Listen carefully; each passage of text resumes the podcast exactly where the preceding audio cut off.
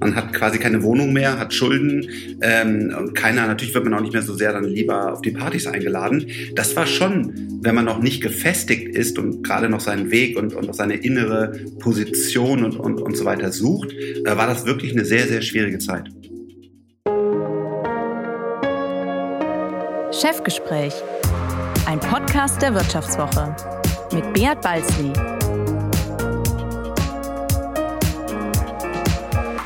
Ja, herzlich willkommen zu einer weiteren Folge des Vivo Podcasts Chefgespräch. Mein Name ist Beat Balzli und ich bin der Chefredakteur der Wirtschaftswoche. Tja, Deutschland tat sich mit der Moderne schon immer schwer. Früher galt die Republik als Servicewüste, Kännchen gab's nur draußen, heute herrscht die Digitalisierungswüste, Faxen ist immer noch erlaubt.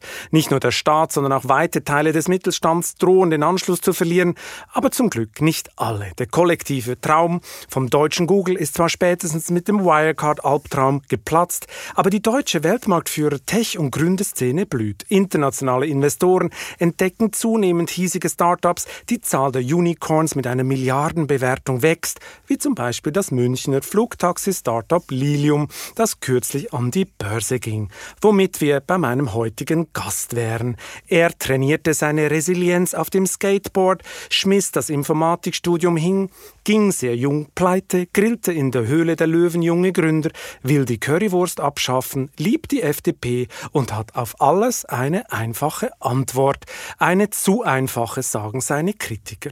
Frank Thelen ist Gründer des Lilium Frühinvestors Freigeist, glühender Anhänger von Elon Musk und neuerdings das Aushängeschild eines Anlagefonds. Manche nennen ihn schon den Dirk Müller der Tech-Aktien. Allerdings will Thelen deutlich erfolgreicher sein. Hallo Frank, schön, dass du heute bei mir bist. Hallo Bert. Ich bin sehr, sehr gerne da. Vielen Dank. So, Frank, das ist ja auch eine Premiere heute. Das ist der erste Podcast, in dem ich den Gast duze, weil wir uns ja schon länger kennen. Frank, bevor wir uns mit Geld, Innovationen und dem Standort Deutschland beschäftigen, blüht dir jetzt erstmal ein küchenpsychologisches Bootcamp. Du bist ja permanent auf Sendung. Video, Social, Online, bis letztes Jahr in der Gründershow Höhle der Löwen und heute bei mir im Podcast Telen Total. Im Deutschen gibt es dafür dieses schöne, rustikale Wort Rampensau. Warum kannst du ohne Bühne nicht leben? Hm, ich glaube, ich, glaub, ich kann ganz gut ohne äh, Bühne leben. Ich habe aber einfach das gemerkt. Das stimmt nicht. das ist gelogen, Frank. Ich habe Unbebrochen. ich habe ja viele, viele Jahre ohne Bühne auch sehr gut gelebt. Ähm, aber ich habe einfach gemerkt, ähm, dass wir damit oder ich die Themen sehr gut voranbringen kann, unseren Startup helfen kann und von daher, ja, äh, für die Deutschen nicht ganz üblich, aber ich bin so ein bisschen eine Rampensau geworden und äh, es macht mir auch Freude. Warst du denn als Kind schon so ein Selbstdarsteller? Wolltest du in der Schule unbedingt der Superstar im Weihnachtskrippenspiel sein? Oder? Ganz im Gegenteil, überhaupt nicht. Also ähm, äh, und, und die Leute, die mich auch länger kennen, äh, wissen auch, dass ich eigentlich introvertiert bin. Das hört sich jetzt ein bisschen vielleicht verrückt an. Ähm, aber ich bin ernsthaft in den letzten Jahren in diese Rolle ähm, reingewachsen. Sie macht mir auch Freude. Aber ähm, genauso sehr ähm, arbeite ich einfach in Ruhe an meinem Schreibtisch mit meinen Gründern. Deswegen ja auch zum Beispiel die Entscheidung aus der Höhle der Löwen, die ja eigentlich eine tolle Show ist, auszusteigen äh, um eben weniger Zeit mit, mit Fernsehen und Video und so zu verbringen. Und ähm, ich glaube, so viel Zeit, wie du gerade gesagt hast, äh, wie das manchmal nach außen erscheint, ist das gar nicht, sondern ich versuche das sehr effizient zu halten und mit ausgewählten, klugen Köpfen wie dir ähm, jetzt zu sprechen und äh, ja, vers versuche nicht zu viel Zeit in Media zu investieren. Also mit so Schmeicheleien kannst du natürlich nicht ablenken. Aber ich meine, die, die, die Schlagzeile Thelen steigt bei Höhle der Löwen aus, weil er introvertiert ist, die habe ich ja nicht gelesen. Warum bist du da eigentlich wirklich ausgestiegen? Äh, ich bin da wirklich äh, ausgestiegen, um mehr Zeit zu haben für unsere Startups. Wir haben einen Shift gemacht von ähm, Software as a Service, auch Food und so weiter, hin zu ähm, grundlegenden Problemlösungen für die Welt. Das klingt jetzt verrückt, du hast gerade schon Lilium angesprochen, wir haben einen Energiespeicher, wir bauen Satelliten und so weiter. Und das war einfach, ist eine so große Herausforderung und Aufgabe, dass ich das nicht mehr zusammenbekommen habe. Und deswegen habe ich dann, bin ich dann ausgestiegen. Ähm, und hast du auch Druck gekriegt? Hast du Druck gekriegt von deinen Freigeist-Kumpels, die gesagt haben, du Frank, jetzt äh, komm mal wieder raus aus dem Fernsehen und arbeite hier wieder mal, oder wie? Äh, ja, nein. Ähm, die Food Deals laufen ja relativ gut äh, finanziell. Also ich glaube, von, von daher war es okay, aber es war meine Entscheidung. Ich will mich jetzt darauf konzentrieren, ähm, mit klugen Köpfen an den großen äh, Themen zu arbeiten. Und da wird es natürlich immer wieder äh, Gegenwind geben, wenn man sich zum Beispiel für Atomenergie als Brückenlösung stark macht und so weiter. Aber das sind jetzt die Themen, auf die ich mich konzentrieren will. Ja, Gegenwind ist ein super Stichwort. Ich meine, du zahlst ja auch einen Preis für diese Öffentlichkeit, oder? Du bist für viele die perfekte Zielscheibe. Es gibt sogar einen eigenen Twitter-Account, der sich über dich lustig macht. Der Tenor ist immer der gleiche. Thelen verbreitet heiße Luft. Ärgert dich das? Ja, also, also am Anfang ja, natürlich, weil wenn man, äh, es gibt auch so einen Podcast, äh, der, der irgendwie stundenlang nur über mich erzählt. Also ich denke mir dann immer, was soll das? Aber ähm, den habe ich mir einmal angehört, so, so, eine Stunde lang, so eine Session, und dann war halt echt eine Menge Blödsinn da drin, was einfach nicht stimmt. Und ich, ähm, ja, ich komme damit heute sehr gut klar, es ärgert mich nicht mehr so sehr. Ähm, Sehr gut, klar. Und das ärgert dich nicht mehr so sehr, also es ärgert dich immer noch. Gehst du denn dann vor gegen die Leute oder äh, so weit gehst du nicht? Nein, äh, das habe ich mal versucht. Ähm, zu sagen, hey, der hat doch jetzt ganz klar gelogen und äh, das ist nicht in Ordnung. Aber ähm, das lassen wir mittlerweile sein, weil das Zeitverschwendung und am Ende des Tages macht man damit ja die Hater auch nur noch größer. Und ehrlich gesagt, es ist doch fair. Ich habe so viele Vorteile davon ähm, und dass man dann auch ab und zu so ein bisschen Hate abbekommt, äh, ja, gehört einfach dazu. Aber ich meine, die Hater haben ja manchmal nicht so ganz unrecht, oder? Dass du manchmal maßlos übertreibst, müsstest du zugeben, oder? Ich mag ja so Fakten, dann, dann leg mal los. Also wo, wo habe ich denn maßlos übertrieben? Ich komme dann später noch zu, äh, dazu, da hast du bei einem Startup äh, von Trillionen geredet. Äh, also ich frage mich ja, ob das in der Gründerszene einfach dazugehört. Ich habe kürzlich mal den Trade Republic Gründer äh, interviewt und er vergleicht die Gründung seiner Firma mit dem Bau der Domkuppel in Florenz, also der italienischen Renaissance. Darunter macht man es nicht in eurer Szene, oder? Also ähm, erstens, ich habe ja auch viele kleinere Unternehmen gebaut und heutzutage haben wir wirklich das Glück, an, an großen Themen zu arbeiten. Und ich glaube, da müssen wir sogar in Europa noch viel größer denken. Wenn man, wenn man sich mal ansieht, wie die ähm, Amerikaner kommunizieren, wie, wie groß sie ihre Vision skizzieren, ähm, dann glaube ich sogar eher, dass wir in Europa noch lernen müssen, eine bessere Story zu erzählen. Also wir sind schlechte Storyteller in Europa. Ja, ja. Ich muss noch mal zurück zum äh, küchenpsychologischen Bootcamp, Frank. Musst du jemanden mit dieser Präsenz in der Öffentlichkeit eigentlich etwas beweisen? Seht her, ich hab's geschafft. Also, ich bin da ja einfach reingestolpert. Ähm, ich habe die, die Hülle der Löwen habe ich angenommen, weil ein Unternehmen von mir, was ich selber gegründet habe, da war ich selber schuld, ähm, nicht so gut lief oder war gegen die Wand äh, gefahren.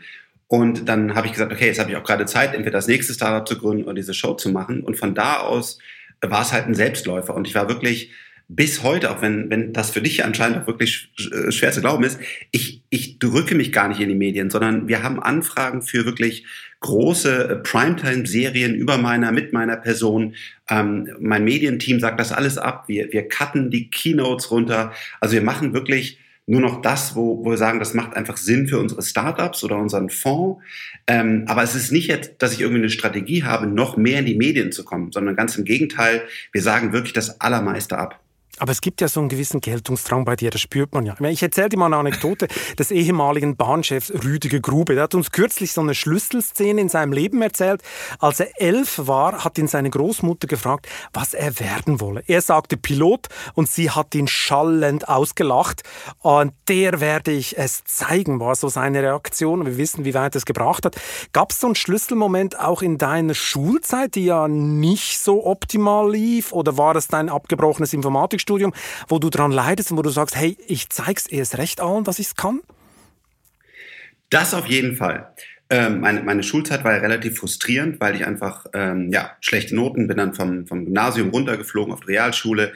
Ähm, das Studium habe ich dann schon bewusst abgebrochen, weil ich da das große Glück hatte, hier in Bonn mit einem exzellenten Team am ersten Bildschirmtelefon der Welt ähm, mitzuentwickeln, eine Menge C++-Code geschrieben habe. Aber irgendwie, weil ich eben nicht so, so einen geradlinigen Weg hatte und, und so ein Elite-Studium, ähm, haben auch immer wieder Leute gesagt, ah, der, der hat jetzt einmal Glück gehabt, der schafft das nicht. Und, und das, das bleibt in mir, dass ich wirklich. So ein bisschen Underdog, diesen, so ein bisschen Underdog, ja, oder? Ich schaff's jetzt doch noch, oder?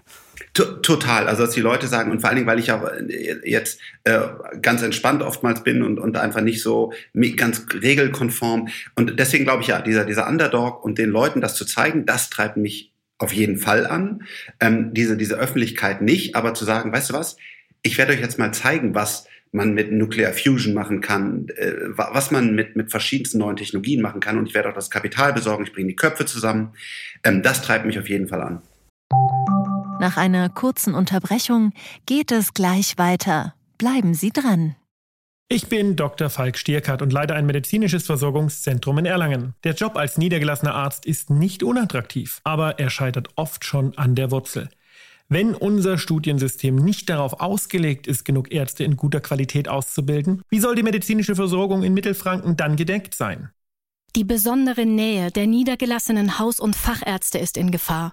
Was die Gesundheitspolitik jetzt dringend ändern muss, erfahren Sie auf rettetdiepraxen.de.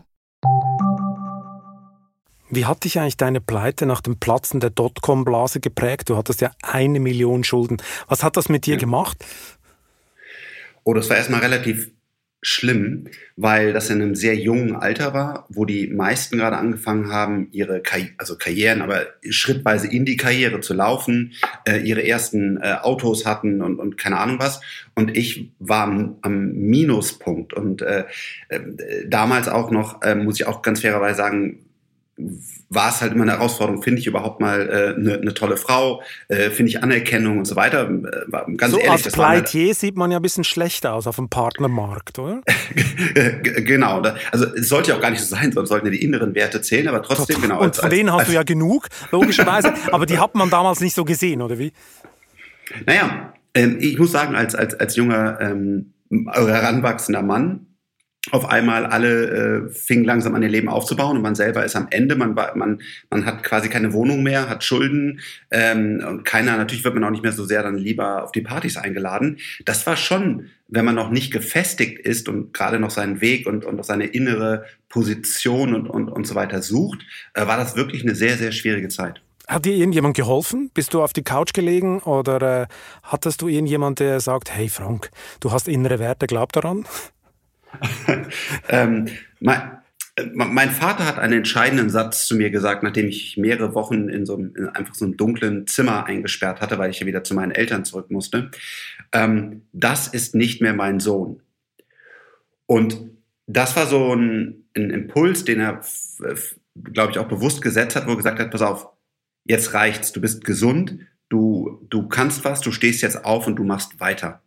Und ab dem Punkt habe ich dann mich langsam äh, wieder aufgerafft. Dann gab es eine neue Softwareplattform, die mich sehr interessiert hat. Habe wieder die ganze Nacht äh, gecodet und irgendwann dann ja auch ähm, einen Weltmarktführer aufgebaut äh, für Online-Fotoservices. Aber genau, der Weg dahin war, war erstmal echt unschön. Ich meine, du warst ja Skateboarder, da gehört ja Resilienz zur Grundausstattung. Ich erinnere mich, wie ich das erste Mal auf einer Half Halfpipe übte. Also bis ich den Dreh raus hatte, gab es blutige Stürze, oder? Da nutzten mir auch meine mühsam ersparten Cryptonics Luxusrollen nichts. Es tat echt weh. Ähm, warum warst du eigentlich in dieser Skater-Szene gelandet? Warum ausgerechnet Skater?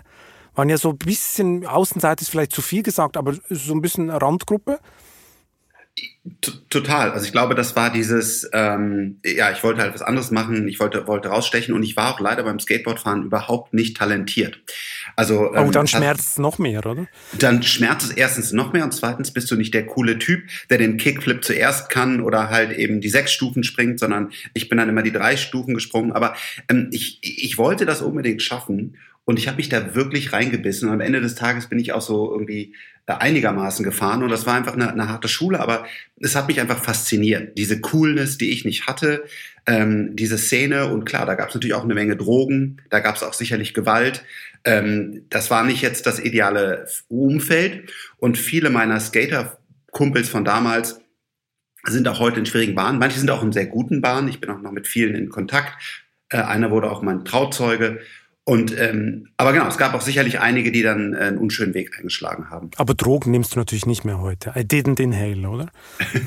ich habe damals auch keine Drogen genommen. Ich habe nie geraucht. Du hast nur zugeguckt. Ah, okay. Ja, weil, weil, weil meine Eltern haben immer geraucht und das fand ich so ekelhaft in, in frühen Jahren, dass ich äh, leider sozusagen nicht mal, was ich glaube ganz gut ist, ich will jetzt hier keinem was empfehlen, aber so ein Joint geraucht habe. Ich glaube, es ist gar nicht so schlimm. Und aber ich habe es halt nie gemacht, weil ich einfach nie nie geraucht habe und von da habe ich wahrscheinlich auch dann keinen Eintritt äh, zu anderen Drogen gefunden. Was lernt man beim Skaten noch außer Aufstehen? Ich glaube, du kommst in so eine Community rein, in so eine Szene. Ne? Du läufst halt, äh, dein ganzes Leben ist, ist Skateboard fahren. Und deswegen habe ich auch in der Schule nachher nicht mehr aufgepasst, weil ich immer nur äh, versucht habe, blau zu machen, um irgendwie äh, Skateboard-Tricks zu lernen. Du siehst die ganze Stadt über Handrails und irgendwelche Curbs und ähm, einfach in, in, in so ein Thema voll einzu, einzutauchen. Und das wird deine ganze Welt. Das, das habe ich da mitgenommen. Und vom Skaten lernt man ja auch, dass das hippe Zeugs oft aus Kalifornien kommt, oder? Ich meine, warum kann dein absoluter Held, äh, also du verehrst ihn ja, glaube ich, äh, abgöttisch, Elon Musk, warum kann er kein Deutscher sein? Weil wir nicht das Ecosystem dazu haben. Ähm, also äh, auch in den USA ist es so, Silicon Valley ist durch die Mondlandung entstanden. Dort gab es unendliches Budget für Köpfe, die ein Problem lösen mussten, das unlösbar war. Weil wenn man alle bestehenden Technologien zusammengeführt hat, konnten wir nicht auf dem Mond landen. Es musste also was komplett Neues entwickelt werden. Und das haben die einfach immer weitergegeben und dadurch ist das Silicon Valley ähm, entstanden. Und damit halt die Denke, ähm, die Ingenieure, die Designer, das Kapital und so weiter. Das gibt's ja in Deutschland gar nicht. Wenn ich jetzt sage, ähm, ich will, gut, heutzutage geht's natürlich mit SpaceX oder so, aber ich will auf den Mond fliegen und wäre, wäre hier in Deutschland, dann, dann, dann würde ich gar nicht die Leute finden, die mitziehen, weil sie nicht das Mindset haben. Ähm, ich würde keine Finanzierung finden, weil die Frank Thelens in Deutschland, die können einem vielleicht mal 10 Millionen, auch mal 20 Millionen geben, aber eben nicht 100 Millionen und auch keine Milliarde. Und so sind wir jetzt einfach hinten dran und deswegen gibt es hier Daniel Wiegand, der ähnlich brillant ist, meiner Meinung nach, ähm, auch ein tolles Unternehmen hat, aber eben noch nicht hunderte Milliarden wert ist, sondern nur ein paar Milliarden. Also das ist der Lilium-Gründer, oder? Das ist der Lilium-Gründer. Genau, genau. Mhm. Deswegen müssen wir hier schrittweise in das äh, Ecosystem reinwachsen. Also du vergleichst äh, den Lilium-Gründer mit Elon Musk. Ist das nicht ein bisschen sportlich? Nee, ähm, also ich, ich, ähm, Daniel ist wirklich ein, ein, ein Mensch, der für sein Produkt lebt, der das total seriös und, und ruhig entwickelt, der die ganze Technologie von A bis Z versteht. Also hat den Jet selber erfunden, designt, er versteht die Physik dahinter. Ähm, und er hat es geschafft, dieses Unternehmen aufzubauen. Ist ja auch noch deutlich jünger als, äh, als Elon. Und ich kenne auch viele Leute, die, die lange mit Elon ähm, zusammengearbeitet haben, sehr eng und auch Daniel kennen, äh, die ähnliche Aussagen treffen. Klar, Daniel muss sich jetzt noch beweisen, aber die sind absolut vergleichbar und ich hoffe, dass sowohl Daniel wie auch unser Ecosystem wächst, ähm, damit wir das dann auch hier in Deutschland mal sehen. Kennst du Musk eigentlich auch persönlich? Du bist ja, ja so eine Art Groupie, hat man manchmal das Gefühl. Ich meine, wie oft hast du ihn schon getroffen? Was, was war so der Kern, der dir geblieben ist von diesen Begegnungen?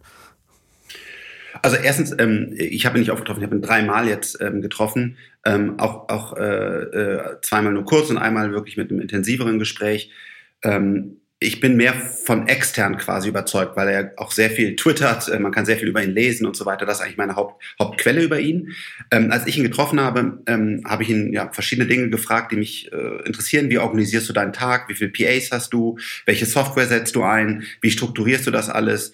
Ähm, und ähm, ja, das, das war eine sehr, sehr interessante Diskussion und ähm, auf der anderen Seite auch sehr menschlich. Also ich glaube, er macht sich wirklich auch Gedanken darüber, ähm, bei, bei Covid zum Beispiel, dass, dass, dass Leute wirklich äh, andere Menschen brauchen, dass Menschen gibt, die andere Menschen brauchen, sonst, sonst in Depressionen verfallen. Äh, er spricht gerne über besonderen Wein oder Käse. Also er ist ein total menschlicher, ehrlicher Typ. Aber was mich eigentlich, das fasziniert mich, was mich eigentlich fasziniert, ist, wie brillant er Tesla, SpaceX und die anderen Unternehmen aufbaut und wie weit er von den anderen weg ist. Und selbst Herbert Dies, der, ja sage ich mal, bei der Wirtschaftswoche eher nah dran ist als deutscher Spitzenunternehmer, ist ja mittlerweile ein totaler Elon Musk-Fan und zwingt ja auch seine Top 120 Manager ihm zuzuhören und lädt ihn einfach mal spontan in seine Managementsitzungen ein. Also es kommen ja immer mehr sozusagen auf meine Seite. Und der Betriebsrat von Volkswagen kocht, weil er, weil er schon sagt, äh, dies verkaufe eigentlich eher Teslas als Golf, oder? Das war, ja. glaube ich, kürzlich eine Aussage.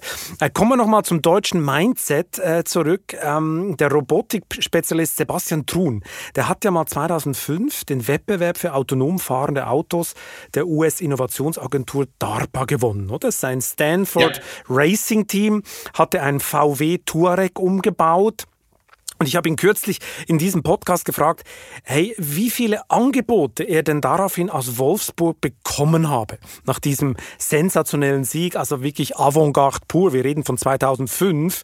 Was meinst du, was war seine Antwort? Äh, null, denke ich. Exakt, genau. Null. Keine Reaktion, müsste man eigentlich den CEO heute äh, so im Nachhinein nochmal entlassen dafür. Ja. Ähm, bist du eigentlich immer noch der Meinung, dass die deutsche Autoindustrie untergeht? Äh, total, ja. Total. Ähm, das habe ich ja auch vor einigen Jahren schon äh, ja leider relativ sicher vorausgesagt. Ich habe dazu auch ein, ja, komplexere äh, Papiere veröffentlicht, warum das so ist.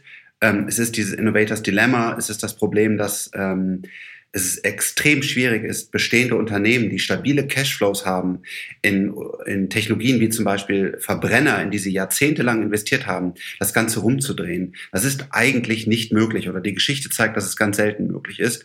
Und ähm, das, genau, das war immer meine, meine Voraussage und ich finde es auch sehr schade. Und man sieht ja jetzt selbst, wenn der richtige Mann mit Herbert Dies kommt, dass das Unternehmen ihn ausspuckt über die Lehmschicht. Das ist ja wirklich verrückt. Und ähm, ja, deswegen glaube glaub ich leider, und gerade der BMW-CEO hat, glaube ich, vor zwei Tagen gesagt, man sollte ähm, die Verbrenner auf gar keinen Fall verbieten. Technologieoffenheit etc. Das genau. ist ein Blödsinn, ja. Also wir haben uns Wasserstoff auch im Detail angesehen und zum Beispiel Wasserstoffautos machen einfach keinen Sinn. Und äh, ja, deswegen äh, absolut leider, äh, hoffentlich kriegen wir neue Startups, ja, die dann, die dann reinwachsen, äh, Ego oder wer auch immer hoffentlich Erfolg haben wird. Aber ich glaube, ein Volkswagen oder ein BMW zu retten, das wird sehr schwer. Aber Ego ist ja jetzt irgendwie, das ist so die Rest, Größe ja, ja. vom, vom, äh, vom äh, Post-Elektro-Lieferwagen, oder? Das ist jetzt keine Erfolgsgeschichte. Und ich meine, deine Kritiker würden jetzt sagen, das ist jetzt, das war jetzt wieder zu simpel, Frank, weil, weil die, äh, die Modelle, die ja die deutsche Industrie jetzt zu spät natürlich, aber immerhin, die sie bringen, sind ja so schlecht nicht, oder? Auch in den Tests. Doch.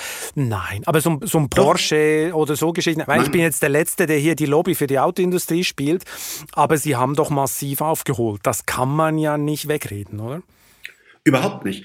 Ähm, und das ist jetzt dieses, natürlich, jetzt denkt man, Frank schießt da mal gerade eben was raus. Aber ähm, auf 10xdna.com haben wir einen 30 Seiten Bericht, Research dazu veröffentlicht. Da steht das, das ist dein neuer genau Aktienfonds, gell? Den, äh, das zu mein, reden mein, wir dann noch später, genau. Da, genau, das ist mein Aktienfonds, aber da haben wir einfach ein Papier, wen es wirklich interessiert, weil wir, wir, wir hauen halt sowas eben mal eben nicht raus, sondern wir machen uns darüber tiefgreifend Gedanken. Und das, was Tesla in der Produktion, in der Batterietechnologie, in der eigenen Chip, in der eigenen Softwareentwicklung gemacht hat, das ist leider weit, weit weg von dem, was Volkswagen und BMW hat.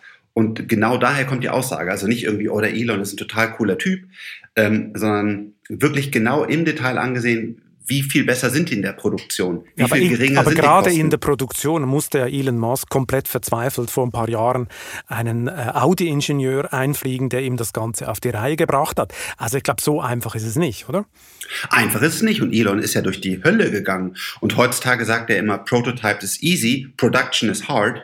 Aber ähm, ich, ich habe gerade jetzt mit seinem sozusagen Deutschlandchef äh, äh auch länger äh, gesprochen. Und das ist einfach unfassbar, mit welcher Energie und mit welchem Vorsprung sie das machen. Und das übrigens, um das letzte Mal hier Herbert Dies zu zitieren, hat er ja auch gesagt, dass wenn, dass wie viel x-fach besser die Tesla-Produktion versus der Volkswagen-Produktion ist. Also das wird ja auch von anderen Experten gesehen. Und das ist leider, ähm, wer sich mit so, so einer Gigapress mal befasst hat, das ist nicht mehr einzuholen in den nächsten fünf Jahren. Okay, du bleibst dabei, die deutsche Autoindustrie ist des Untergangs geweiht.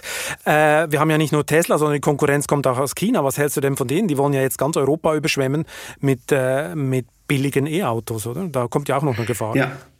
Ah, ja, ich glaube, die werden Erfolg haben. Ähm, ich, ich, selber, klar, also ich habe hier im Team äh, Physiker, Chemiker und, und so weiter, die sich auch mit und äh, vielen, Experten, aber einer der größten Autoexperten ist meiner Meinung nach Sandy Monroe. Und der nimmt die Autos immer bis zur letzten Schraube auseinander. Er kommt selber aus der Autoproduktion und er sagt auch, wenn es einer schafft, Tesla anzugreifen, dann sind es die Chinesen oder witzigerweise Ford. Fand ich auch total überraschend. Die scheinen wohl jetzt gerade irgendwie in der Produktion echt aufzuwachen. Ähm, aber ich glaube auch die Chinesen werden, wenn der größte Wettbewerb werden. Okay, gehen wir mal davon aus, du behältst Recht und die deutsche Autoindustrie geht unter. Das würde ja bedeuten, 800.000 je nach Rechnung, eine Million Jobs äh, sind dann auch äh, weg. Wer kann denn den Teststandort Deutschland überhaupt retten? Die FDP, der hast du ja sehr viel Geld gespendet im Wahlkampf. Wer ist denn die letzte Hoffnung des deutschen Teststandorts? Wenn wir mal deine dystopischen Prognosen hier mal äh, fortführen, wer kann denn Deutschland noch retten? Ja, also entweder große Corporates, die äh, agil werden und aufwachen. Also wir haben ja im, im Chemiebereich, wir haben eine Deutsche Telekom, ähm, ja, eine Lufthansa würde ich jetzt wahrscheinlich nicht dazu zählen, dass sie eine Chance hat. Aber es gibt ein paar, die, die von den großen Corporates, die, die aufwachen könnten und dann wieder ähm, auch zu, zu, zu globalen Playern relevanten werden könnten. Und wir haben natürlich die Startups. Ähm, warum soll ein About You kein Global Champion werden? Warum, Lilium haben wir darüber gesprochen. Wir haben äh, viele auch gute Startups, die sich mit, mit Technologien befassen, auch im Energiebereich. Wir haben tolle Unis, KIT, TUM, Aachen. Also ich glaube, wir müssen jetzt einfach eine, ein Deutschland 2.0 oder was auch immer ähm, aufbauen, indem wir diese ganzen disruptiven Technologien, die jetzt auf uns zukommen, nutzen. Und es wird aber leider, glaube ich, nicht halt uns Volkswagen und BMW retten. Aber was braucht es denn für die Standortpolitik? Ich meine, wenn du ja der FDP mit ein paar anderen äh, Leuten zusammen hast du eine halbe Million gespendet, äh, warum spendest du das? Also was glaubst du, was eine FDP für so einen Standort machen kann, damit es in diese Richtung geht? Also ich, ich habe auch äh, an andere Parteien äh, gespendet und andere Köpfe. Ähm, ich unterstütze immer genau Köpfe. Und ähm, ich finde einfach, dass, dass Christian Lindner ein Politiker ist, der sag ich mal, aus der Praxis kommt. Ja, der hat selber mal Unternehmen aufgebaut, der, der versteht, der ist voll digitalisiert, der, der, der versteht, wie eine Blockchain funktioniert. Ähm, und ich glaube, er will eine Entbürokratisierung. Und das war das, was mir in der, in der alten Regierung ähm, gefehlt hat. Deswegen, ähm, genau, aber ich glaube auch genauso Thomas Jatzombeck oder Thomas Heilemann. Ähm, ich, ich glaube einfach, wir müssen, brauchen jetzt eine Regierung, die das Thema Innovation ernsthaft auf die Agenda nimmt. Angela Merkel hat es immer auf der Agenda. Ich habe ja auch so ein Innovation Council im Kanzleramt ähm, etabliert. Aber wir haben nie ernsthaft Budget oder, oder Durchsetzung bekommen, weil es halt in der GroKo einfach nicht funktioniert hat. Und das muss jetzt die neue Regierung machen. Und deswegen war also meine dein Hoffnung, Council, dein Council war eine Laberrunde, wie man das so schön nennt, oder wie? Ähm, ich, ich, weiß nicht, ob es eine Laberrunde war. Waren, äh, wir haben schon die Köpfe sind ja bekannt, das waren wirklich gute Köpfe und wir haben auch gute Konzepte gemacht.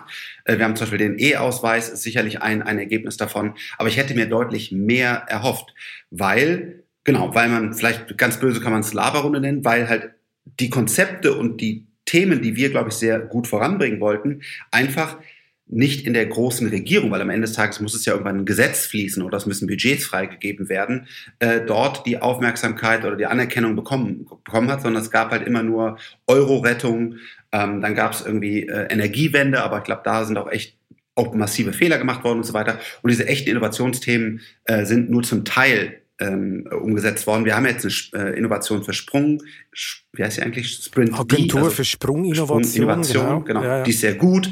Äh, wir haben jetzt gerade eine Milliarde einen neuen Fonds letzte Woche aus der alten Regierung noch für Startups und so. Es sind ein paar Sachen passiert, aber sicherlich nicht so viel, äh, wie ich mir gewünscht hätte. Mhm. Christian Lindners Unternehmertätigkeit ist jetzt auch schon ein paar Jahrzehnte her. ähm, hoffen wir, dass er daraus noch was äh, mitnimmt, dann, wenn er vermutlich Finanzminister wird. Aber zum Beispiel jetzt in den Koalitionsverhandlungen ist das Digitalministerium ist schon mal hinten runtergefallen. Ist das äh, schlimm aus deiner Sicht? Ja und nein. Ähm, auf der einen Seite brauchen wir auch kein Digitalministerium, sondern ein, ein Innovationsministerium, weil die, die, Digitalisierung ist hoffentlich jetzt auch selbst für Deutschland irgendwann mal. Ähm, Aber Innovation kann man doch nicht verwalten, das geht doch nicht. Ja, genau. So, und jetzt der Punkt, was wir eigentlich brauchen, ist, wir brauchen gar kein Ministerium, sondern wir müssen jedes einzelne Ministerium zu 100 Prozent digitalisieren und mit den richtigen Köpfen ausstatten. Deswegen ist es gar nicht so traurig. Also ich habe immer mich dafür ausgesprochen, wäre vielleicht sinnvoll gewesen. Aber eigentlich sind wir jetzt auch so weit, bitte, dass wir das gar nicht mehr brauchen, sondern dass jedes Ministerium in sich total digital ist und versteht, was äh, an Disruption kommt und, und das steuert. Da haben wir noch einen weiten Weg, glaube ich. Bleiben wir noch ein bisschen bei der Politik. Wenn wir über Standort diskutieren, kommt ja auch immer, müssen wir von China lernen? lernen? Macht es Peking besser? Also erstmal müssen, wir, äh, müssen die von uns lernen, dass äh, glaube ich, die Demokratie der, der, der bessere Weg ist. Äh, aber was wir von denen lernen können, in dem falschen politischen System ist die Geschwindigkeit. Und wenn Sie zum Beispiel sagen, ähm, wir, wir, wir wollen die Energiewende voranbringen, dann machen die das leider jetzt auch äh, auf der anderen Seite auch sehr viel äh, Gaskraftwerke und Kohlekraftwerke, aber wenn sie Solar und andere Dinge ausbauen wollen, dann machen die das sehr gezielt oder Quantencomputer oder KI fördern wollen. Und ähm, ich glaube, die, die Geschwindigkeit hätte ich gerne mit dem richtigen politischen System. Und ich habe in den letzten Jahren der großen Koalition hat sich für mich wie Stillstand angefühlt. Ist denn der Datenschutz tatsächlich das große Problem? Wie alle immer bemängeln, hätten wir einen Datenschutz wie in China, also gar keinen, äh, wären wir viel weiter vorne? Ist das wirklich der große Hemmschuh? Nein, nein. Also ich, ich glaube, diesen Datenschutz, den wir haben, der, also de, diese DSGVO ist total unglücklich und dumm, auch mit den ganzen Cookies und so. Aber die Grundidee, die wir in Europa haben, dass, der, dass, dass, dass, dass die persönlichen Daten äh, geschützt sind, ist der absolut richtige Weg. Man muss es nur technisch leicht anders bisschen cleverer umsetzen, ähm, dann ist es kein Problem. Äh, also das ist, auf, das ist nicht das Problem. Das Problem ist, dass wir keine großen Investitionen haben, dass wir eine Bürokratie haben, dass wir äh, auf, auf, jede, auf jedes Netzteil einen Aufkleber kleben müssen und ich weiß nicht was alles. Also, aber Datenschutz ist eigentlich sogar schon die richtige Philosophie von uns. Sie muss nur einfach noch einmal gut umgesetzt werden. Das ist kein Hinderungsgrund. Und wie viel Staat soll in die Transformation in deinen Augen? Soll der Staat auch als Unternehmer unterwegs sein? Soll er Industriepolitik machen, also wie eins bei Airbus? Soll er das? Äh, mein, mein Herz oder mein, meine Grundphilosophie sagt nein. Aber viele Startups kommen ja gar nicht auf die, auf die Beine ohne den Staat, oder? Das ist eben das Problem. Wir sind so weit hinten dran. Hätten wir jetzt ein, ein thriving Ecosystem wie in äh, Shenzhen oder, oder, oder wie natürlich auch in San Francisco, ähm, dann würde ich sagen, lasst es einfach sein, macht gute Gesetze und schaut zu, wie alles toll und groß wird. Wir sind aber so weit abgeschlagen in den Zukunftsthemen wie Quantencomputer, künstliche Intelligenz, 6G, also nächste Generations Netzwerks und so weiter. New Space, Katastrophe dass wir jetzt leider vom Staat aus Impulse setzen müssen und deswegen, ob man das Wirtschaftspolitik nennt, muss der Staat für eine gewisse Zeit das Ecosystem wenigstens auf eine ähnliche Größe wie mit China und USA bringen und von da aus dann hoffentlich wieder alleine entwickeln lassen. Aber sind deutsche Gründer nicht total verwöhnt? Ich habe kürzlich mit Tarek Müller gesprochen, About You äh, Gründer, ja. und er meinte, vergleich mal einen deutschen Gründer mit einem amerikanischen Gründer und dann frag mal den amerikanischen Gründer, was er so alles für Förderungen kriegt. Das ist dann schnell erzählt, weil es kriegt so gut wie keine äh, und die deutschen Startups werden zugeschüttet. Ist es da nicht so, wer eine gute Idee hat, kriegt sowieso Geld? Muss es diese Staatshilfe wirklich geben oder müsste man da nicht härter sagen, hey, wer ein gutes Geschäftsmodell hat, der kriegt auch privates Geld, weil Geld ist eigentlich genug da? Ja, da muss man ein bisschen unterscheiden. Das eine ist der frühphasige Bereich, Seed. Da haben wir, glaube ich, fast zu viel Geld. Das sind irgendwie so bei 100.000 bis vielleicht zwei, drei Millionen zum Start. Aber der Amerikaner, wenn er dann etwas gebaut hat, was funktioniert und er braucht dann zwei, drei, 400 Millionen oder auch gerne mal eine Milliarde, dann bekommt er die, weil es dort diese Geldmengen gibt. Bei uns wird es schon alleine eng, wenn ich über 100 Millionen raisen will. Und das sind ja die Beträge, die ich mal mindestens brauche, wenn ich, wenn ich Erfolg habe. Und deswegen, da brauchen wir eigentlich auch jetzt den Staat, deswegen auch diesen Fonds, ähm, für den ich mich auch stark gemacht habe, der jetzt schon mal so ein bisschen was in die Richtung macht, weil da gibt es leider eben keine Fonds in Deutschland äh, und Europa auch wenige. Aber das ist das so? Ist es nicht so, dass ein paar Unicorns jetzt genau solche Finanzierungsrunden hatten, wo man dann auch sagt, große Financiers haben jetzt auch Deutschland und Europa entdeckt und denen richtig du, Geld gegeben haben?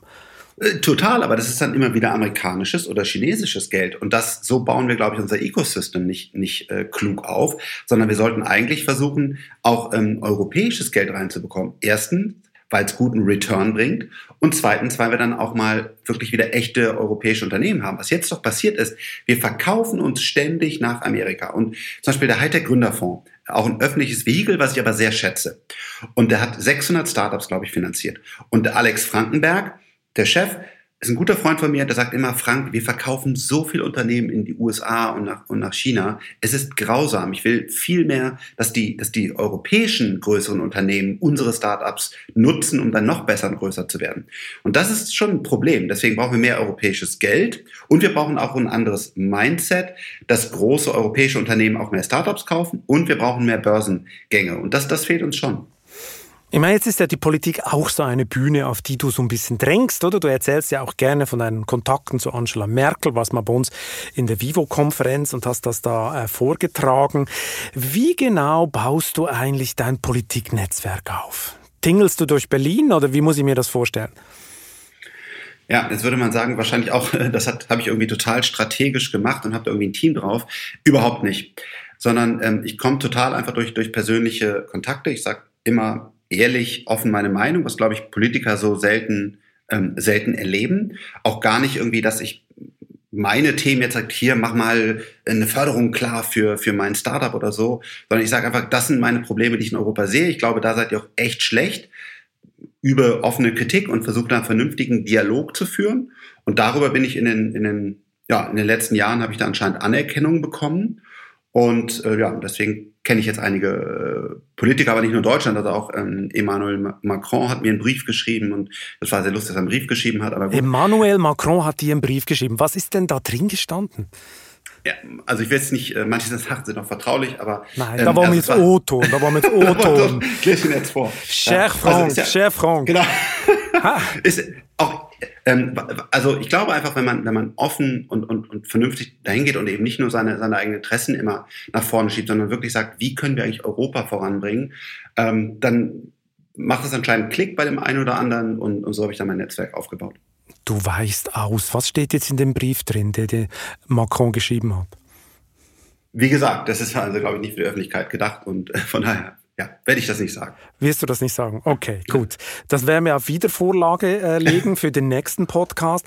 Ich meine, du äußerst dich ja auch immer öfter politisch. Jetzt kann man ja auf diesem glatten Politikparkett auch gerne mal ausrutschen. Deine Äußerung zur Geburtenkontrolle in Afrika war völlig daneben, oder? Deine Äußerung zu den 2% CO2-Emissionen, für die Deutschland verantwortlich ist, wurde dir so ausgelegt, als wolltest du alles verharmlosen. Ist die Politik oder die öffentliche Politik vielleicht nicht auch eine Nummer zu groß für dich?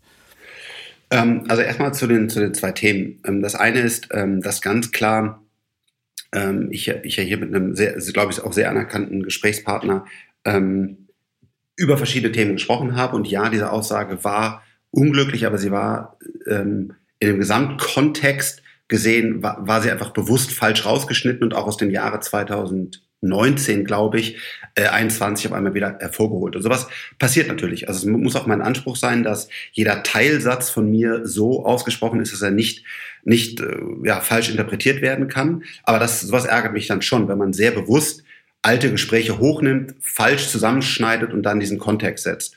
Und ähm, ehrlich gesagt, diese, diese zwei Prozent CO2-Emissionen, äh, diese Diskussion kenne ich noch gar nicht, die ist dann vielleicht an mir vorbeigegangen. Was, was mir, glaube ich, vorgeworfen wird, ist, dass ich sage, Technologie wird das schon alles lösen und wir können einfach so weitermachen und alles wird gut. Und das ist auch einfach Blödsinn. Das, auch das habe ich so nie gesagt.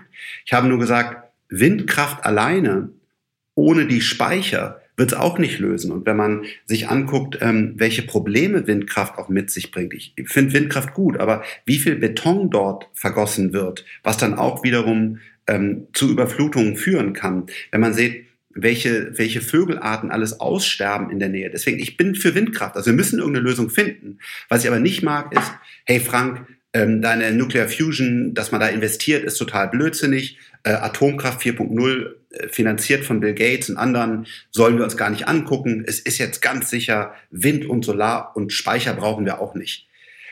An, an der Stelle ja, das ist, glaube ich, die, die Kritik, die manche üben. Und da werde ich auch weiterhin meine Meinung haben und sagen, nein, das muss man differenziert sehen. Du glaubst ja an eine kleine Anti-Thelen-Verschwörung, habe ich gelesen, oder? Dass da eine Kampagne dahinter ist. Glaubst du das wirklich? Ja, in diesem, in diesem einen Ding kann ich dir auch ganz klar sagen, also da haben sich auch Leute bei mir danach dann entschuldigt, die Teil dieser Kampagne waren. Ähm, und das war politisch ähm, engagiert, weil ich einfach, äh, das war auch gar nicht so gewollt.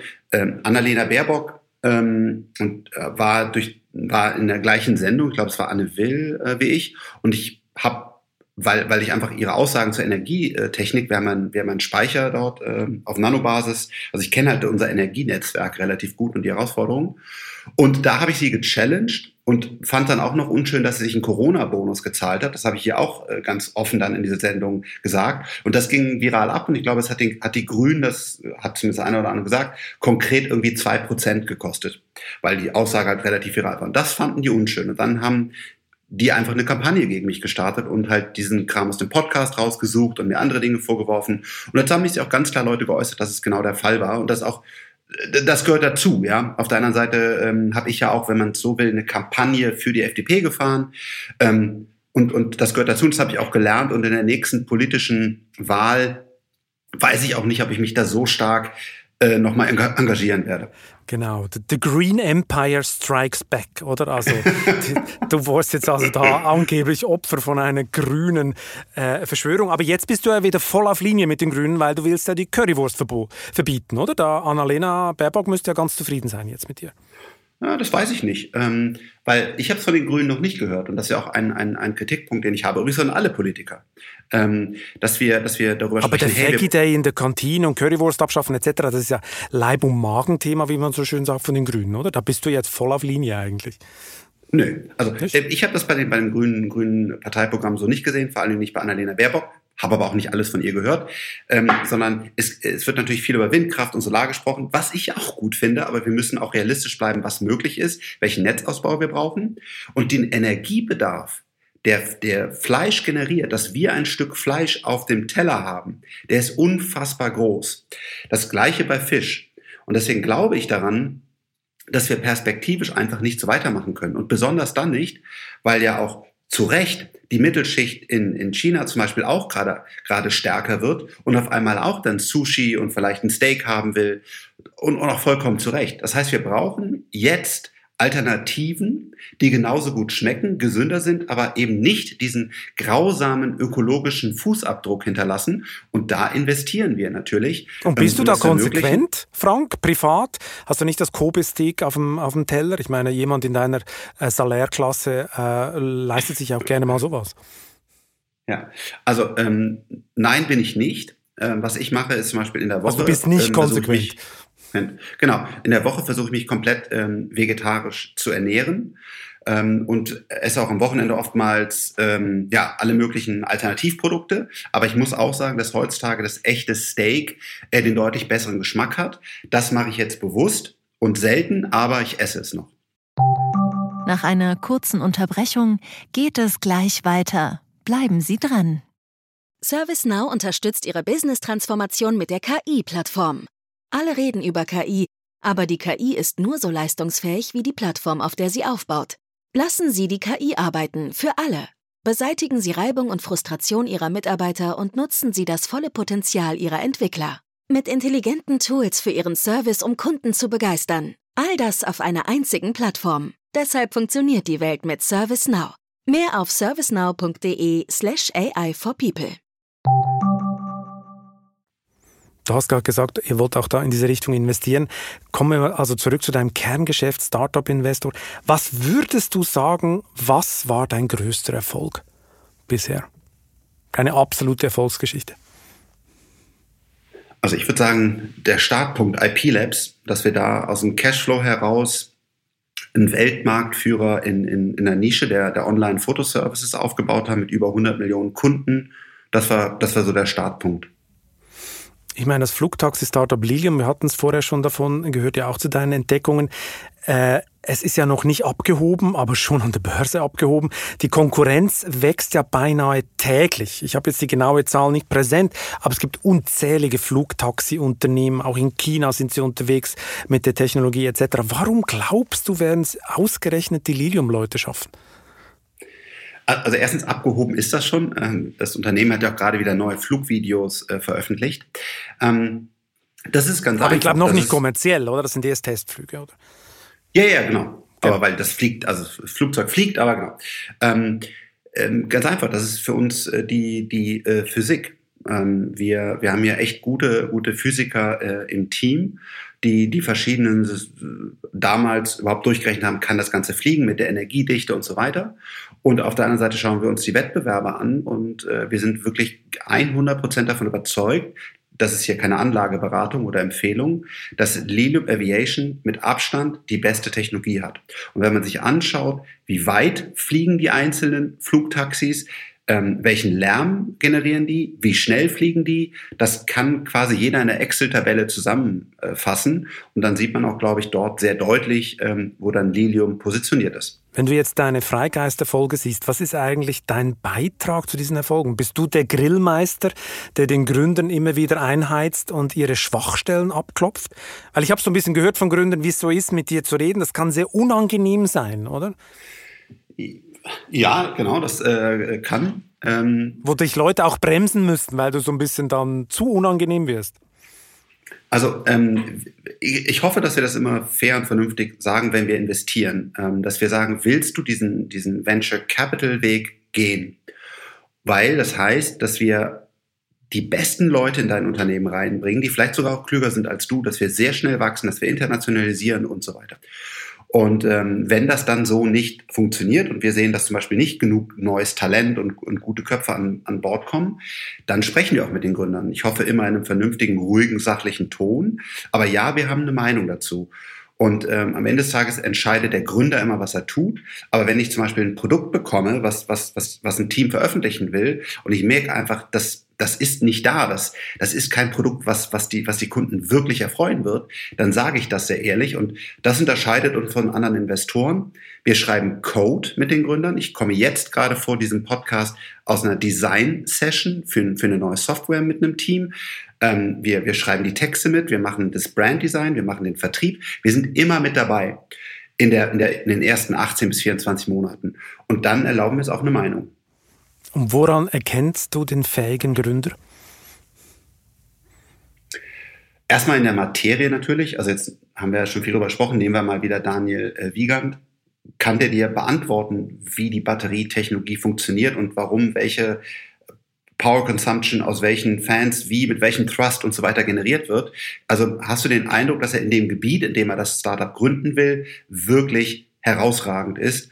Und dann Glaubst du, dass er das schaffen kann, dass das Unternehmen wirklich groß machen kann, dass er zum, zum echten Unternehmer heranwächst? Weil es sind ja oftmals zu Beginn einfach nur drei, vier Leute, die technisch hervorragend sind, aber die, die noch nie Unternehmen aufgebaut haben. Das, das versuchen wir dann zu erahnen. Und das Wichtigste bei uns, ist er ethisch korrekt. Ähm, deswegen gehen wir auch mittlerweile zum Beispiel gerne mit den Partnern essen, äh, treffen vielleicht sogar den engsten Freundeskreis mit, um so ein Gefühl für, für den Menschen zu bekommen. Das ist uns sehr wichtig. Aber Privatdetektive setzt ihr noch nicht an auf die Gründer. Nein. Das nicht. Ich meine, Gründer müssen ja mit Geld umgehen können. Äh, kannst du persönlich eigentlich mit Geld umgehen? Ich habe ja gehört, es sei nicht deine Stärke, oder? Und vor deiner Pleite um die Jahrtausendwende hast du es ja auch ziemlich krachen lassen. Hast du da Fortschritte gemacht? Äh, ich glaube sehr, weil genau das, ähm, deswegen habe ich es auch so, so offen in meinem Buch beschrieben, wie bescheuert das war. Wir haben die teuerste Kaffeemaschine. Damals war das noch krass, ein, BMW mit Fernsehen und so. Ja, alles totaler Blödsinn. Diesen Fernseher habe ich auch nie angemacht. Warum sollte ich auf Fernsehen im Auto gucken? Ähm, und das war Aber eben. Du dachtest, genau, das beeindruckt die Frauen, oder? Da, das, das, oder? Gib genau. es zu. Du dachtest, endlich habe ich das Mittel. Ich habe einen Fernseher, jetzt muss es klappen, oder? ja, wir haben damals immer Babe Checker Object gesagt. Aber ah, ja, genau, das war der, der Fernseher, das, das war der Fernseher im Auto, den, den ich nie angemacht habe. Aber ähm, heutzutage glaube ich schon, dass ich mit Geld deutlich besser umgehen kann. Aber muss auch fairerweise sagen, ähm, ist mir Geld wichtig? Als Geld an sich? Nein. Ähm, sondern es geht einfach darum, dass, genau, dass wir das Geld haben, um, um in Startups äh, zu investieren. Und nochmal zu deinen ganzen Öffentlichkeitsthemen. Es ist jetzt auch verrückt, wie viel Geld mir Menschen mittlerweile bieten für, eine, für, für ein Telefonat oder für ein Abendessen. Das sind wirklich unfassbare Summen. Und äh, äh trotzdem äh, Erzähl ich das mal, Beispiel. Wie, wie hoch die Summe? wer hat dir was geboten? Hier ist ja Butter bei die Fische, weißt du, in diesem Podcast. Konkret, konkret. Also, ähm, für, wenn ich, wenn ich äh, mit, mit Leuten spreche, dann äh, werden da äh, schon äh, teilweise 100.000 äh, für, für, für ein Gespräch geboten. Und das ist einfach wirklich verrückt, weil die sich dann halt erhoffen, genau den richtigen Input zu bekommen oder was auch immer.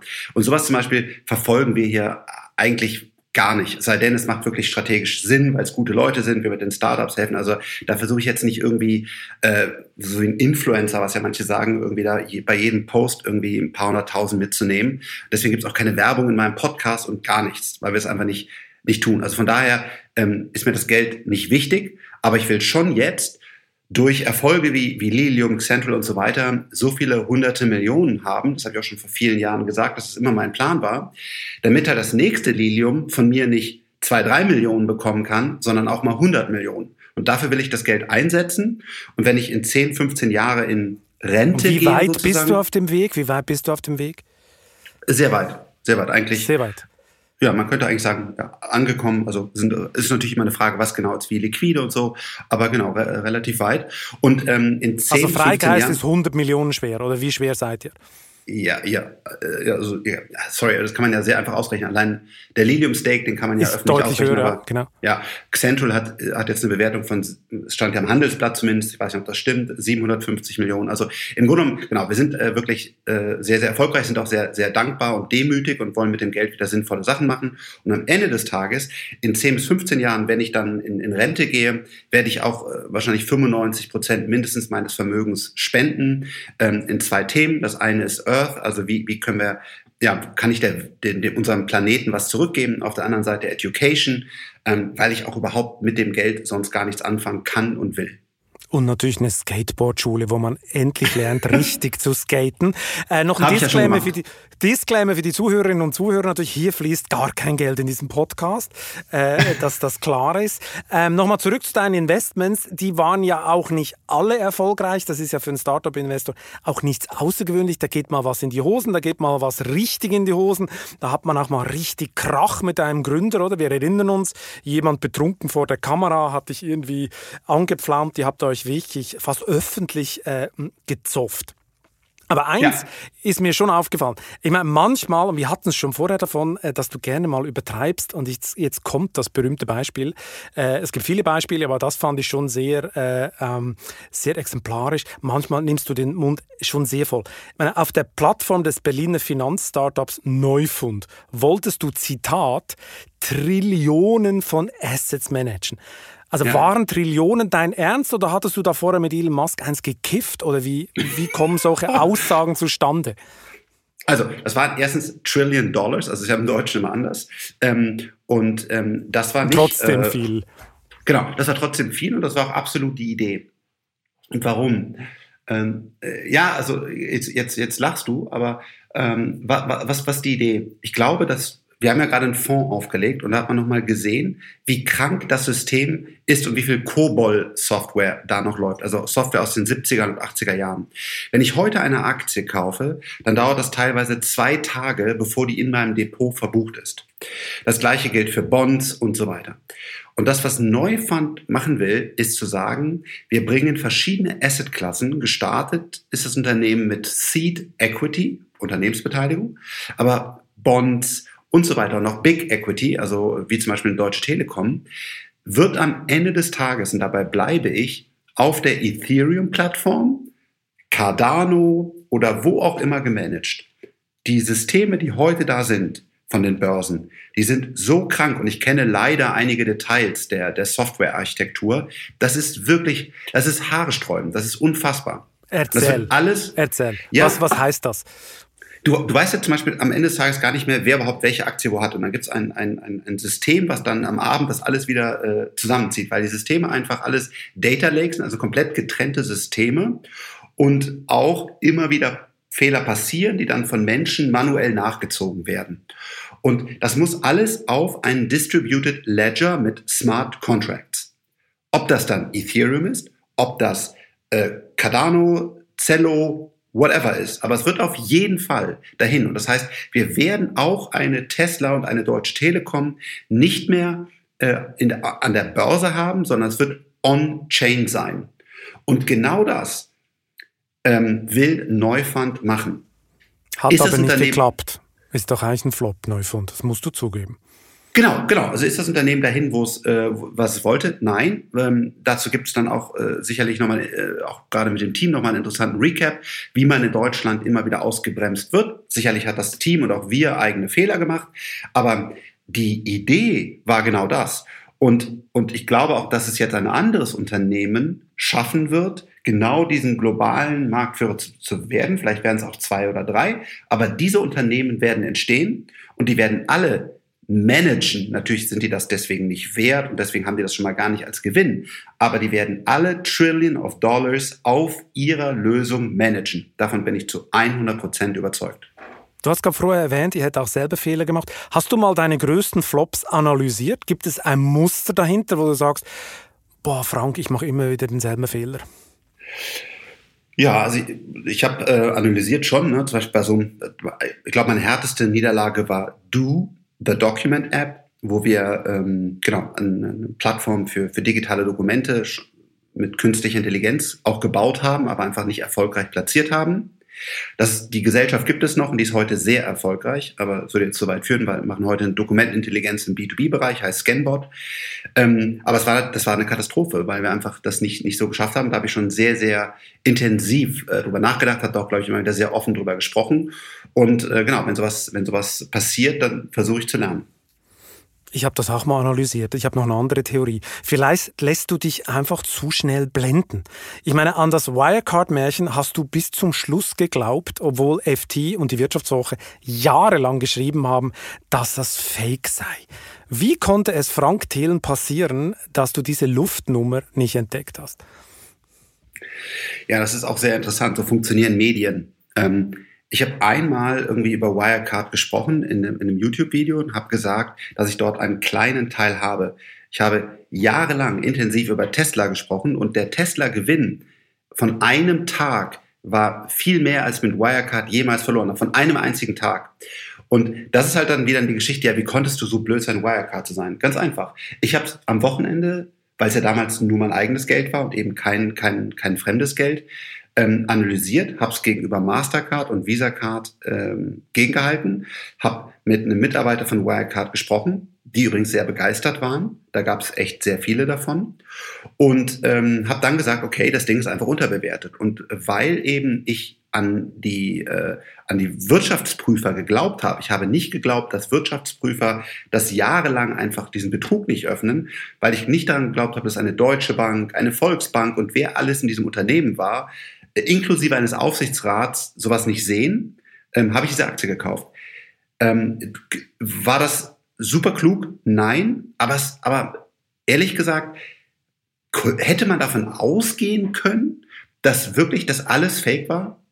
Ich meine, die, die Geschichte, ähm, die habt ihr nachher dann gebracht in der Wirtschaftswoche, aber, aber überlegt mal, wie lange alleine der Whistleblower das Leuten erklärt hat mit echten Dokumenten und die Geschichte keiner annehmen wollte.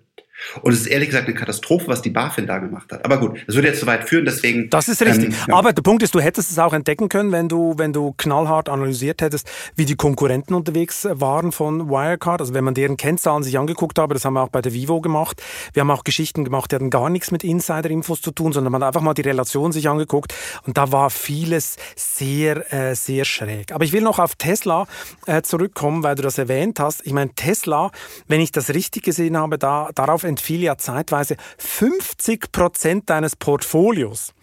Jetzt hast du ja mehr, zwar, ja. Hm. ja, jetzt hast du ja zwar Recht bekommen, aber mit einer Anlagestrategie hat das ja überhaupt nichts zu tun, oder? Das ist russisches Roulette. Das ist eigentlich so wie die, die zuerst mal an die Börse gehen und kaufen, weil der Kumpel gesagt hat, kauf das, kaufen einen Titel. Wenn sie Glück haben, läuft's. Meistens geht's in die Hosen. Also Anlagestrategie ist das ja nicht, oder? 50 Prozent. Das ein nicht, nicht aus dem, ja, ja, ja, nicht aus dem, äh, nicht wie man es im Buch macht. Aber erstens, das war nur für mein eigenes Geld. Bei uns in den Fonds ist Tesla ja deutlich geringer. Und das andere ist, und das eben war eben nicht bei Wirecard der Fall, deswegen habe ich bei Wirecard ja auch einfach nur einen, eben einen kleinen, kleinen Prozentsatz gekauft, der auch mein Portfolio nicht wehgetan hat. Bei Tesla kannte ich quasi jede Schraube. Da habe ich eben nicht, wie bei Wirecard, wo ich es absolut nicht gemacht habe, sondern bei Tesla habe ich mir genau das alles angesehen. Da habe ich mir monatelang Zeit genommen, weil ich es einfach so spannend fand, das Unternehmen zu studieren, weil ich dabei so viel gelernt habe, dass ich irgendwann mir sicher war, dass Software, Produktion und so weiter dazu führen werden und, und Daten, die sie besitzen, ähm, dass sie der Winner werden. Und das war eine tiefgreifende Analyse, die ich bei Wirecard eben nicht gemacht hatte. Und dann ist ja die Frage, was ist eigentlich unsicherer? Möglichst viele verschiedene Aktien zu kaufen? Ja, man kann auch einfach einen Worldwide ETF kaufen. Ist, ist ja gar nicht dumm. Aber wenn ich Einzelaktien nehme, dann ist das Risiko, einfach mehrere davon irgendwelche zu nehmen, genauso hoch, als wenn ich mich mit einem Unternehmen richtig ernsthaft auseinandersetze. Und das ist natürlich, das dauert Monate. Das ist, das kostet unfassbar viel Geld. Aber das, ähm, das haben schon tun. viele behauptet, Frank. Das haben schon sehr viele behauptet. Ich habe mich so auseinandergesetzt mit, mit dieser Unternehmung, das kann nur gewinnen. Das haben auch viele Wirecard-Leute gesagt. Mhm. Und dann ging es in die Hosen. Ich meine, ich frage mich, warum sollten Anleger dir, ausgerechnet dir, Geld anvertrauen, wo du doch eine sehr halsbrecherische Art, ich nenne es mal so, Art hast, Geld anzulegen. Also bei Wirecard waren es, glaube ich, mal 5% äh, ja. und bei Tesla machst du 50, was ein totales Klumpenrisiko ist. Also warum Anleger ausgerechnet dir Geld geben? Warum? Was soll das Argument sein? Ja, also erstens nicht mir, äh, sondern dem, dem Team von 10x DNA Capital Partners. Ähm, Gut, aber du bist warum? das Aushängeschild, oder? Du hast, genau, äh, du warum? Hast, nehme an, Mitspracherecht, oder? Ja, wa wa warum? Ähm, weil wir 100% transparent sind mit dem, was wir tun. Wir veröffentlichen unser Research. Das kann jeder lesen, warum genau wir welche Kalkulation, Einschätzung und so weiter machen.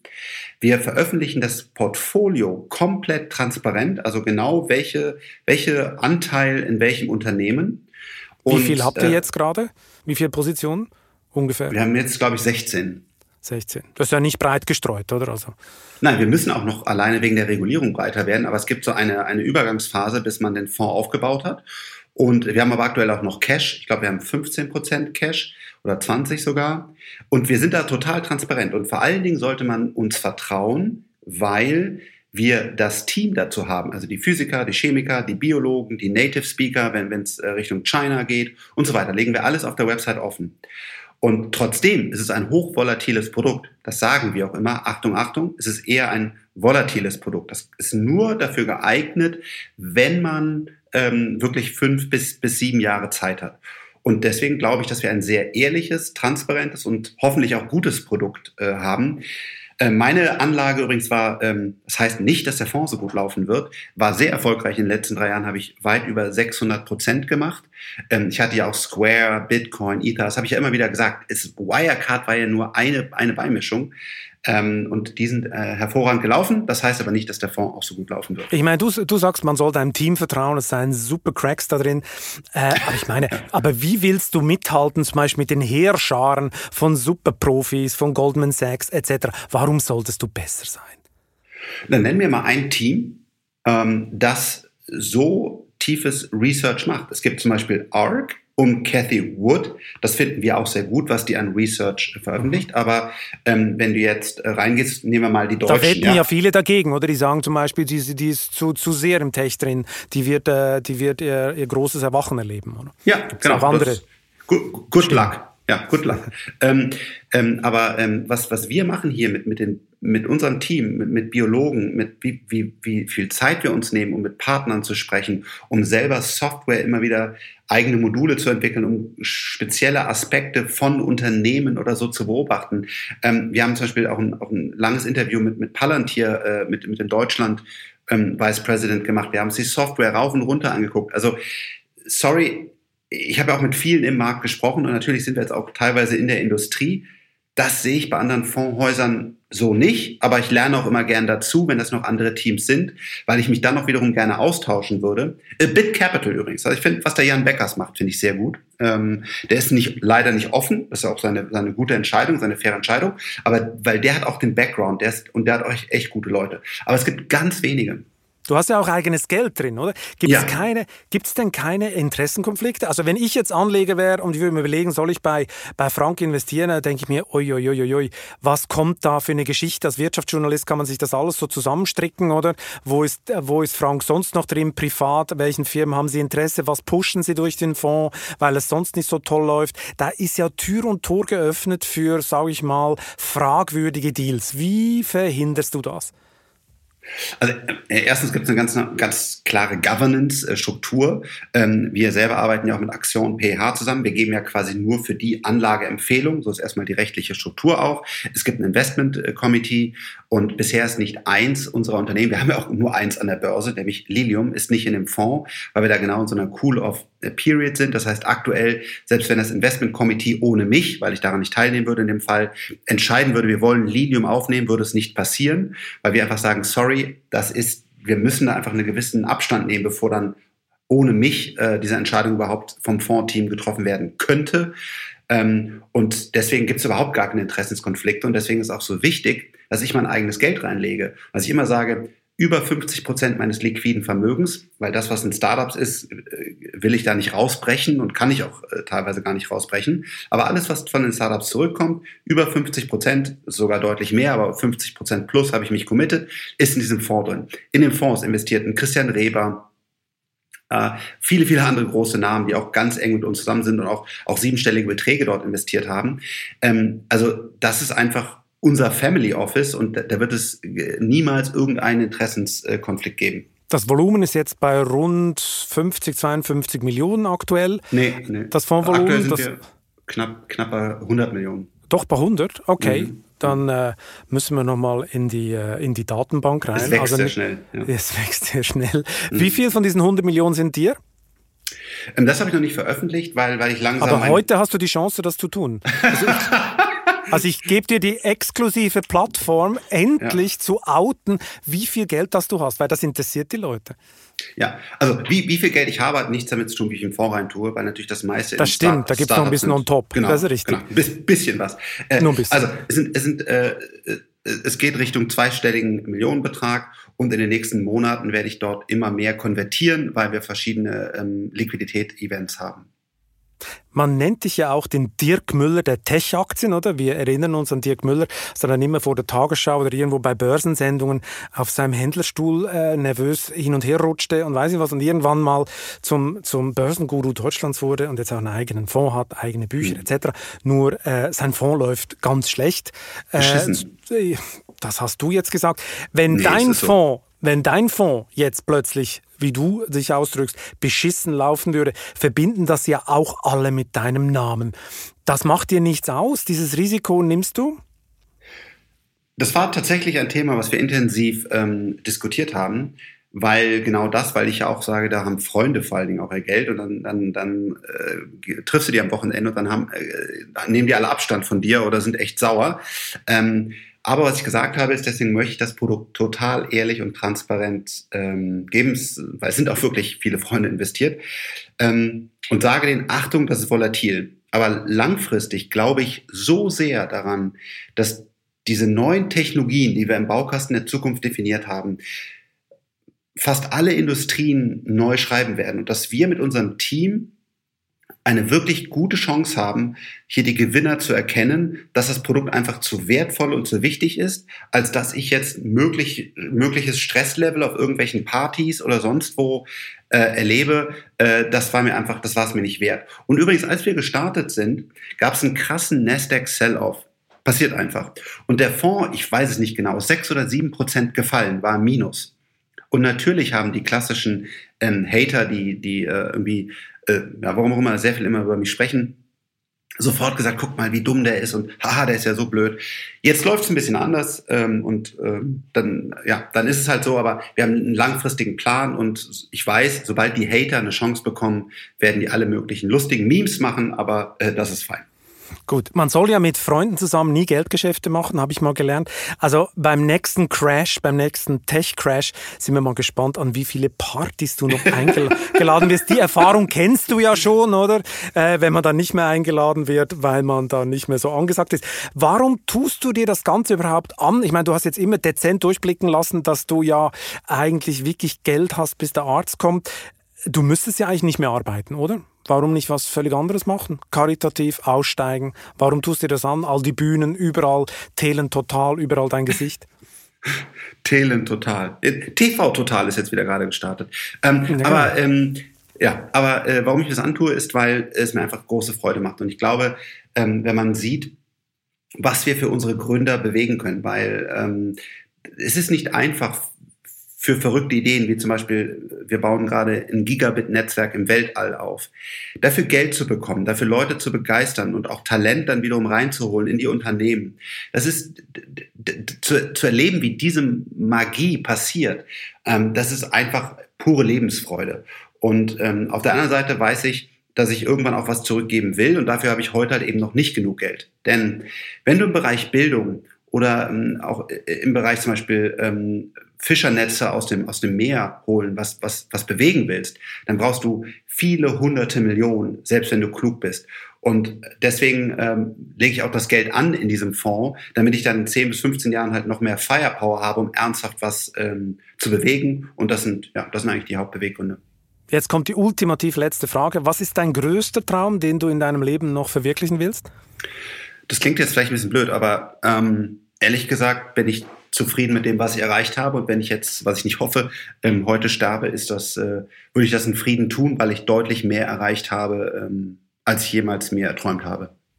Okay, also so einen sechsfachen Flip oder so willst du nicht noch erreichen? Nein, das, nee, vor allen Dingen, das, das tue ich mir auch nicht mehr an, weil ähm, das wäre ein bisschen gefährlich, so. oder? Ja, ja, ja, genau. Weil dann hast du da echt monatelang Krücken und so, weil meine, also die, die, die Knochen werden noch brüchig. Also nee, nee, das, das ja, habe ich nicht mehr. Nee, nee, Telen an Krücken, das wäre nicht gut fürs Siegerimage von deinem Fonds. Frank, viel, vielen Dank für das interessante Gespräch. Ich danke dir, auf ganz bald. Ciao, ciao. Und wer jetzt wissen will, wie die Corona-Industrie funktioniert und wer im Pandemierennen die größten Gewinner sind, sollte sich auf vivo.de oder am Kiosk die neue Wirtschaftswoche besorgen. Ich wünsche Ihnen viel Spaß beim Lesen und eine gute Zeit bis zum nächsten Chefgespräch. Kritik, Lob und Anregungen schicken Sie bitte wie immer am balzli.vivo.de. Für eine positive Bewertung bin ich Ihnen ewig dankbar. Bleiben Sie gesund.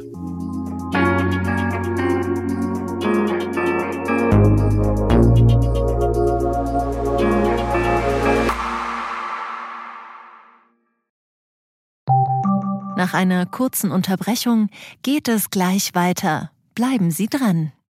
Ich bin Dr. Robin John, Allgemeinarzt in Schönebeck. Das ist 15 Kilometer von Magdeburg entfernt und trotzdem zu weit, um hier Nachwuchs zu finden. Immer mehr Praxen im Salzlandkreis bleiben unbesetzt und Patienten haben lange Wege und noch längere Wartezeiten. Das muss sich ändern. Die besondere Nähe der niedergelassenen Haus- und Fachärzte ist in Gefahr.